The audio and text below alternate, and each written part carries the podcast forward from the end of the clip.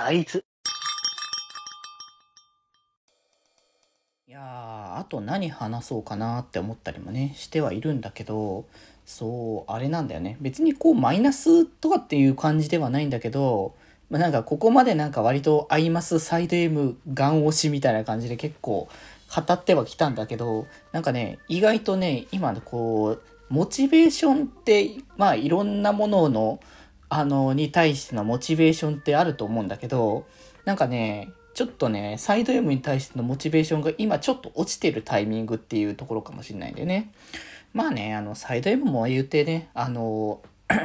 8周年ぐらいのね、あの、タイミングとかになってくるわけだから、まあね、こんだけやっぱコンテンツとして長く続けていたら、結構なね、時間は経ってるわけで、でね、まあ、サイド M ってやっぱもともと最初はさ、まあ、声もついてなければ、こう、今の流行りのなんかスマホゲーみたいな、まあその当時だったからまああれだけど、今の流行りのスマホゲーみたいな感じで分かりやすく、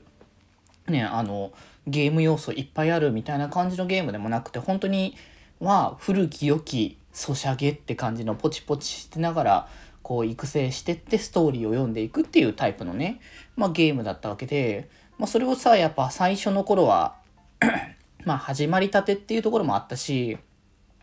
まあ、どんな感じに遊んでいくかっていうのもね、ちょっとわからなかったけど、それで自分でなんとか模索しながら見つけてって、このキャラをこう押していこうみたいな感じになって、で、まあ、そこからまあ半年 ぐらいかな経ってから、あのー、キャストがつきますっていう感じで、まあ、一気にではなかったけど、少しずつそのキャストさんがついていくっていう仕組みになってて、まあ今ではね、もう、当然ながら49人プラス、まあ、事務員プラス社長だったりとかまあいろいろねアニメではプロデューサーの声もついたりとかまあいろんな形にはなってましたけどまあ本当にローペースにこう進むっていう形のねコンテンツだったから割とこうまったりとこうついてってた。感じではあったんだけどやっぱ一番まずは一つ目のなんか火付けというか流れとしてはやっぱりキャストさんに声がキャストさんがつく、まあ、声がつくアイドルたちに声がつくっていうのがすごい大きい存在だったなっていうのはあったからあの時は本当に一番多分多分やっぱサイド M を押してきた中で一番多分熱量の高かった時期なのかなと思ってだ CD 出るたんびにまああの頃はやっぱなんかシリアルコードとかついてたから、なんかもう、キャラクターの枚数分 CD 買うのが割と当たり前って感じで、まあだからね、あの、うちのメンバーにもね、CD あげたりとかして、みたいなこともしてたけど、まあそれぐらいなんかね、熱量がすごかったし、ライブとかやったタイミングとかね、まあファーストライブはね、現地は無理だったから、行けなかったんだけど、まあそのセカンド以降ですかね、の方で、もう、もうとりあえずもうね、行けるようにっていう感じで、まあね、頑張ってね、こうチケット取りに行ったりとか、まあ無理でもね、あのライブとか見たりとかっていう感じもあったし、まあその後の流れからね、やっぱアニメとかがこうついてきて、やっぱアニメの効果はでかかったなって感じはあったので、こう、純粋にやっぱゲーム内の ストーリーってやっぱこう、小さい話がいろいろ積み重なっていって、で、結局なんかそのゲームの、サイド M のゲームの作りが結構いろんな知らない部分が出てて、それがだんだん解き明かされるみたいな感じのね、表現だったりとかするから、まだ知らない部分結構多いなって思う時にアニメ見て再確認みたいな感じのところもあったし、まああれをきっかけに 最高プロのアイドルを知るっていう部分でもあったと思うんだけど、で、そこからそのね、まあ、あの、まあ、サイスタの前のね、あの、M ステが、あって、まあ、それがそのゲーム展開っていうのがね、まあ、しばらくは、まあ続いてたっていうところだったんだけど、まあ、そっからね、その、まあ、モバーの方がちょっとこう、僕的にその子まで触らなくなった時期が、まあ、まだ M ステ一緒にやってた頃は、割とそんなこともなく、普通に並行で動かしてたなって感じだったんだけど、まあ、途中でその M ステがまあこうサービス終了みたいな流れとかもあったりとか、まあ若干のそのゲームシステム的にやっぱなんかちょっとやり、やりづらいなって思うところとかも若干出てたから、その辺ね、こう、M ステもなんか後半の方になったらちょっとモチベが下がってて、で、まあ自分の担当のね、春菜くんのなんかカードが出るとか、イベント参加するとか、なんかそういうものをしなくなったタイミングからは基本的にはやらなくなったりとかっていうのもちょいちょいね、あったんですよね。まあでもね、なんかやっぱライブとかは結構盛んに開催してたからこそ、結構もう熱量込めてガンガンガンガン行っていたタイミングだし、先日までもね、6ライブツアーもね、やってて、どの公演もね、見て、いや、ライブ自体を本当にね、毎回見るたんびにすごいってのは、さっき、もう今日のね、今回の配信の中でも、いっぱい語らせていただいたと思うんで、そこはまね、全然まだ、あのー、セブンスライブの方もね、すごく楽しみではあるから、その辺の熱量を高めにね、行くって感じではあるんだけど、で、まあ、最近の流れとして、まあ、サイスタがまあね、去年からこう配信開始になったということで、すごいだからね、前も本当に言った通り、昔に比べたら本当に今って、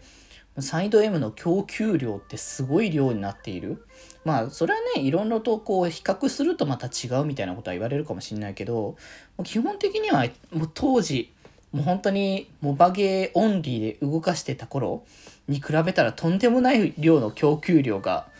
まあ出てくるわけですよね。まあそうなってくるとね、もう本当に次から次へといろんなものを追っかけていくみたいな、まあ、状況下に、ね、なっていくわけだけど、なんかね、僕の中で今、その辺のね、なんか、サイスターに対するっていうか、まあ、最大意味に対するじゃないけど、なんか、サイスターは、なんか、前まではがっつり、こう、やらなければみたいな感じの、まあ別に使命感は特になかったんだけど、まあやりたいなっていう気持ちの方が強かったから結構ね、あのイベント感想とかガツガツやってたんだけど、そろそろなんかね、そのペースをちょっと落としてもいいかなっていう感じがね、少し、まあ、出てきて、別にこれはさ、あの、コンテンツが嫌いになったとかそういうことじゃなくて、楽しみ方のこう、バランスをとってみたいなところなのかなって思うしね、僕としては。なんかやっぱさ、無理やりにこう、使命感を持ってやらなければいけないっていう気持ち、まあ、強強な感じになってると、きっとなんか疲れちゃうんだろうなって思って、ソシャゲ疲れなんてもう今まで僕も言うてね、あのー、たくさん、あまたの、あの、ソシャゲはね、やってきたので 今まではね、出るたんびになんか新しいのを開いてみたいな感じのもちょこちょこやってきたので、だから、あんまりこう、新しいものを始めようっていうものもなかったんだけど、それでまあ、サイスターはもうサイダー今のやつだからってことでがっつり入れてっていう形だし、まあ最近ね、それこそ、えー、マーフリとかね、入れたりっていうのはあったけど、まあそういうなんか決定打みたいな感じのがなんか何かない限りは触ってなかったし、だからなんかね、そういった意味でも、まあ、マイペースにやるっていうところもいいかなって思って、割とその、なんだろう、こうサイド M とか、アイムス全体的にこう緩めに楽しもうゾーンに入った気がする。まあなんかそれはなんかさ、ラブライブの頃も僕が割とそうだったんだけど あの、ミューズのね、特になんかミューズが全盛期よね、多分ね。一番盛り上がってた時期多分あの劇場版が公開されてライブとかいっぱいやってとか紅白出てとかなんかそういった盛り上がりをしている頃ってもう世間的にはミューズがフィーバーしまくってた時期だったからもうとんでもない盛り上がり方はすごいしてたんだけどなんかそのコンテンツとして追っかける熱量とか楽曲いっぱい聴くとか好きとかそういう気持ちは全然あったけどなんかその、それこそなんか配信番組とか定期的にね、あのラブライブもミューズの頃とかって結構やってたけど、それをなんか毎回見るっていう頃って結構初期の頃だったりとか、アニメ一期とか、それぐらいの時期のものは結構がっつり見てたけど、そっからの後のやつが少し見る量が減ったりとか、ね、そういうことをしてて、でも別にそれって、そのミューズとかラブライブとか嫌いになったから見るのやめてるとかじゃなくて、結構その、まあ、今はこういう楽しみ方でちょうどいいかなって思うからこそ、そういう楽しみ方に、まあ、シフトしてるっていうだけなのかもしれないし、まあ、それこそやっぱ、ラブライブの波があるから、その、一旦ミューズで落ち着いた波がアクアの時に、あ、高まってみたいなという感じとか、あの、その、まあ、アクアの時は割と遠くからゆっくり見るみたいな感覚の姿勢だったけど、2時以降になったらすごい全力でこう気持ちを上げていきたいなって思いになったりとか、やっぱなんかそれは、その時その時の、あの、状況で、とかタイミングでね、動き方変わってんじゃないかなって思ってたから、まあ別にそれが悪いことでもないし、そういった緩めに楽しむっていうこと自体がね、悪いことでは全然ないから、だかなんかそういう感じで、うん、まあ楽しめればいいかなってちょっとあのサイスタをね結構もう勢いに任せてズンズンズンズンやり続けてたから多分ねあの次回ぐらいのイベントからはなんかそれこそさカードのさあのもらえるイベントカードでもらえるもののなんかなんだっけその凸をするみたいな感じでそういうアイテムがあるんだけど基本なんかその突用のアイテムってイベント中しかもらえない感じだから、まあそのカードもらったとしても突しないとやっぱこう戦力としてはあまり強くないみたいな感じにもなったりはするんだけど、まあでも言うてしまったら 僕結構その、まあカードはいっぱい持ってるわけじゃないけど、でしたね、ガチャとかも、まあ天井は回したけど、天井もあれも無料無料石をの形までで、まあ、やってたぐらいだったから、まあそんなにガツガツって感じではないけど、まあでもそれぐらいほどほどには回して、こう、能力値が高いアイドルとかも結構ね、揃ってきてっていうので、それこそ無料、あれ、だからサイスタってその、オートモードがあるから、で、オートモードって基本的になんかちょっとスコアが弱くなる、弱くなっていうか、スコアがちょっと低くなる設定になってるんだけど、な、な、なんだかんだ調整したことによって、たい大体、あの、僕、オートにしてても、S、スコアがちゃんと S 取れる感じになってるから、まあ、割と緩くもうやれる状態にはなったのかなって思うから、まあ、無理してそんなにガツガツ走んなくてもいいかなっていう気持ちにもね、ちょっとなってきたから、まあ、マイペースにね、ちょっとこれからはね、あのー、サイスター、やりつつ、まあ、最大部のライブコンテンツだったり、まあ、あの、音楽系のね、CD は全然買ってるので、もう普通に49エレメンツの話は多分今後も、まあ、気前よりでするかわからないけど、少